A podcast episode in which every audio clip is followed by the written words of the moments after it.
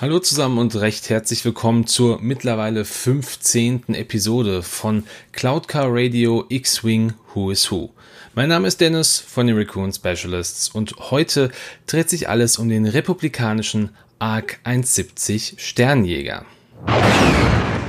Der ARC 170 der Galaktischen Republik, das ist ein Raumjäger für insgesamt drei Personen. Einen Piloten, einen Co-Piloten und einen Gunner.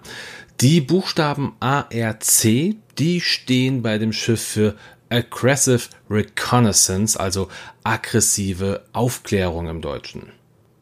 Wie im Grunde alle Schiffe der Republik als auch zum späteren Zeitpunkt der Rebellen wurde auch der ARC 170 von der Income Gesellschaft gebaut, hier aber in Zusammenarbeit mit der Subpro Corporation. Ganz interessant ist die Tatsache, dass dieses Schiff als Nachfolger des Z95 Kopfjägers der Klone gilt. Das heißt, vielleicht haben wir hier auch Glück, dass es also nochmal eine weitere Version des Z95 in Zukunft geben wird. Circa 21 Jahre vor der Schlacht von Yavin nutzte die Galaktische Republik diesen Jäger beim Kampf gegen die Konföderation unabhängiger Systeme und löste damit auch schon recht bald den V19 Torrentjäger ja im Grunde als Konter gegen feindliche Schiffstypen ab. In allen Raumschlachten, die von der Republik geführt wurden, war dieses Schiff dabei. dabei nahm es immer verschiedene Rollen an, wie zum Beispiel die eines Angriffsjägers oder eines Bombers. Neben dem Delta 7 waren auch die ARCs mit Astromektroiden ausgestattet, die dann für die Berechnung der Kurse und Hyperraumrouten verantwortlich waren. Nach der Order 66 und dem Aufstieg des Imperiums wurde der ARC 71 weiterhin auch im Einsatz für das Imperium geführt, bis er dann vom neueren TIE LN Fighter abgelöst worden ist. Die Baupläne des ARC 71 waren auch die Vorlage für das namensgebende Schiff des Spiels, also den X-Wing. Und als die Rebellen einige dieser Schiffe erhielten, wurden diese umgebaut, um dann dem Standard der Rebellenallianz angepasst zu sein. Das erste Mal sehen wir den Arc 170 in Episode 3, die Rache der Sith. Und auch später, beziehungsweise ja, chronologisch gesehen vorher in Clone Wars in der zweiten Staffel Folge 18, das Silo Beast. So viel als kleiner Einstieg zum ARC 170. Kommen wir dann nun zu den Piloten der Republik und beginnen mit dem ersten nicht limitierten Piloten und zwar der Pilot des 104. Bataillons. Das 104. Bataillon, das wurde Wolfsrudel genannt und wurde vom Jedi-Meister Plo Koon und dem Klonkommandanten Wolf angeführt.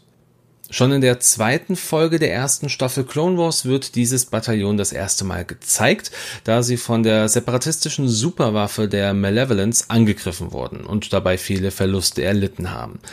Die Überlebenden, die wurden von Anakin und Ahsoka gerettet. Es folgten dann weitere Schlachten, wie beispielsweise auf Felusha oder Aline, bei denen sie dann erfolgreich für die Republik kämpften. Nachdem Ahsoka Tano des Mordes angeklagt wurde, war es die 104. Bataillon, welche auf Ahsoka angesetzt wurde, nur um kurz darauf von Ahsoka und Asajj Ventress ausgeschaltet worden zu sein. Ja, dabei ist auch niemand getötet worden. Den Beinamen Wolfsrudel, den trägt das Bataillon natürlich wegen dem Commander, also Wolf. Und wie schon erwähnt hatte das 104. Bataillon den ersten Auftritt in der Serie Clone Wars in der Folge 2 der ersten Staffel, der Angriff der Malevolence. Der erste limitierte Pilot ist der Klonsoldat Sinker, der Veteran des Wolfsrudels.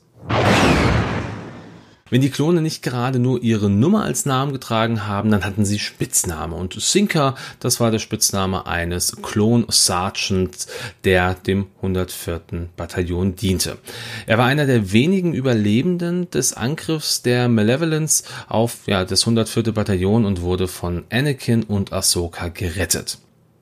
Während der Schlacht von Felusha wurde Sinker und das restliche Team gemeinsam mit Ahsoka auf eine Geheimmission entsandt.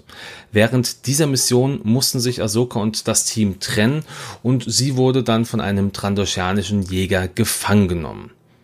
Anakin, der entsandte daraufhin erneut Sinker und das Wolfsrudel, um Ahsoka zu finden und zu retten. Und obwohl sie alle den gleichen Klonvater hatten, also Django Fett, haben sich die Klone trotzdem unterschieden. Und Sinker war unter den Klonen eher dann als humorvoll bekannt und konnte auch sehr gut mit Mechanik umgehen. Und ganz kleiner Fakt am Rande, Sinker hatte in der kompletten Serie insgesamt drei verschiedene, in Anführungsstrichen, Charaktermodelle. Das heißt, eine andere Frisur, äh, auch andere Rüstung. Er hat zum Beispiel zwei verschiedene Rüstungen getragen, und zwar die von der ersten und von der zweiten Phase des Krieges. Alle Rüstung hat er aber dennoch immer mit den Symbolen des Wolfpacks ausgestattet. Und den ersten Auftritt, den hatte Sinker, wie auch ja der Pilot vorher in der zweiten Folge der ersten Staffel Clone Wars, der Angriff der Malevolence. Der nächste Pilot, der ist wieder ein nicht limitierter, das ist der Veteran von Trupp 7. Und zugegeben, der Name Trupp 7, der klingt echt so ein bisschen blöd. Ich würde hier gerne beim Englischen bleiben und zwar Squad 7. Diese Einheit, das war eine der erfahrensten Jägereinheiten in der gesamten Flotte der Republik. Und neben dem ARC 170 flogen sie auch noch den Alpha 3 Nimbus V-Wing, welchen ich eigentlich auch noch im X-Wing Miniaturenspiel erwarte. Der Anführer dieser Einheit, das war Oddball und man erkannte die Einheit an der hellgrauen und dunkelroten Markierung auf den Rüstungen. Und auch die Jäger waren entsprechend so gekennzeichnet. Das erste Mal sieht man diese Squad in Episode 3, die Rache der Sith, wo sie als Deckung für Obi-Wan und Anakin bei der Schlacht um Coruscant mitgeflogen sind. Der größte Teil der Squad 7 aber wurde während dieser Schlacht getötet, aber nur so konnten die beiden Jedis auch an Bord der Invisible Hand gelangen, also dem Flaggschiff der Separatisten, um dort den obersten Kanzler Palpatine zu retten. Nachdem die Order 66 ausgerufen wurde, waren es die Piloten der Squad 7, die zusammen mit dem Imperator Palpatine nach Mustafa geflogen sind, um dort den schwer verletzten Darth Vader zu retten. So viel dann zu diesem Piloten. Schauen wir nun auf den nächsten Piloten und das ist Jack CT 5511-9009. Jack, das war ein Captain der Klone und in den Legends-Informationen heißt es, dass er ja der Captain der 127. Kanonenbootstaffel war. Während der letzten Tage der Klonkriege flog Jack aber als Flügelmann von Jedi-General Plo Koon während der Schlacht von Cato Naimodia mit. Nach dem Sieg der Republik über die Separatisten flog Plo Koon zusammen mit Jack noch einen Patrouillenflug und währenddessen erhielt Jack die Order 66, ließ sich zurückfallen und schoss Plo Koon ohne zu zögern ab, so dass dieser absolut keine Chance hatte, sich selber noch zu retten. Dementsprechend sieht man ihn das erste Mal in Episode 3, die Rache der Sith. Einen weiteren Auftritt, den hat er in einer Vision von Kanan Jarrus im Comic Kanan 2 The Last Padawan Part 2 mit dem Namen Flight. Ich frage mich nur, wenn ich das immer sehe, wer denkt sich diese langen Namen aus? Naja, so viel dazu. Kommen wir zum vorletzten Klon im Bunde und das ist der schon angesprochene Wolf. CC 3636. Er gehörte zu den erfahrensten Klonkommandanten und war der Anführer des berühmten Wolfsrudel, die zum 104. Bataillon gehörten. Sein Wille, sich gegen die Separatisten aufzulehnen und gegen sie zu kämpfen und auch seine Affinität für Strategie, die erwiesen sich in vielen Schlachten als sehr, sehr wertvoll. Er gehörte zu Beginn von Clone Wars zu den wenigen Überlebenden des Angriffs der Malevolence, die dann von Anakin und Ahsoka gerettet wurden. Und nachdem der Großteil seines Teams und der 104. Bataillon gestorben war, war es Wolf, der mit seinem Willen, sich nicht aus dem Dienst entfernen lassen zu wollen, eine ganz, ganz große Inspiration für seine Männer war. Während der Schlacht von Korm verlor Wolf sein rechtes Auge, als er gegen Asajj Ventress kämpfte. Aber selbst das hielt ihn nicht davon ab, weiterzukämpfen und für die Republik einzustehen. Er trug danach eine Narbe und ein kybernetisches Auge. Er leitete trotzdem weiterhin viele Missionen zur Rettung Unschuldiger oder auch zur Bergung des Lichtschwerts vom verstorbenen Jedi-Meister Seife Diaz, welcher angeblich für die Bereitstellung der Klone verantwortlich war. An einem bisher noch nicht näher benannten Zeitpunkt, noch vor der Order 66, entfernte sich Wulf seinen Kontrollchip, der für diesen blinden Gehorsam der Klone während der Order 66 verantwortlich war. Ich nehme einfach mal an, dass dieser Teil der Geschichte in der nächsten und auch voraussichtlich letzten Staffel von Clone Wars nochmal genauer beleuchtet wird. An dieser Stelle kommt jetzt ein kleiner Zeitsprung und zwar etwa 15 Jahre nach dem Ende der Klonkriege. Da lebte Wolf zusammen mit Commander Rex und Krager in einem modifizierten ATTE auf Selos. Hier wurden die Klone von den Spectres aufgespürt. Und Wolf dachte zuerst, dass es sich bei Kanan und Ezra um Jedis handelte, die ja die Klone für deren Taten während der Order 66 bestrafen wollten.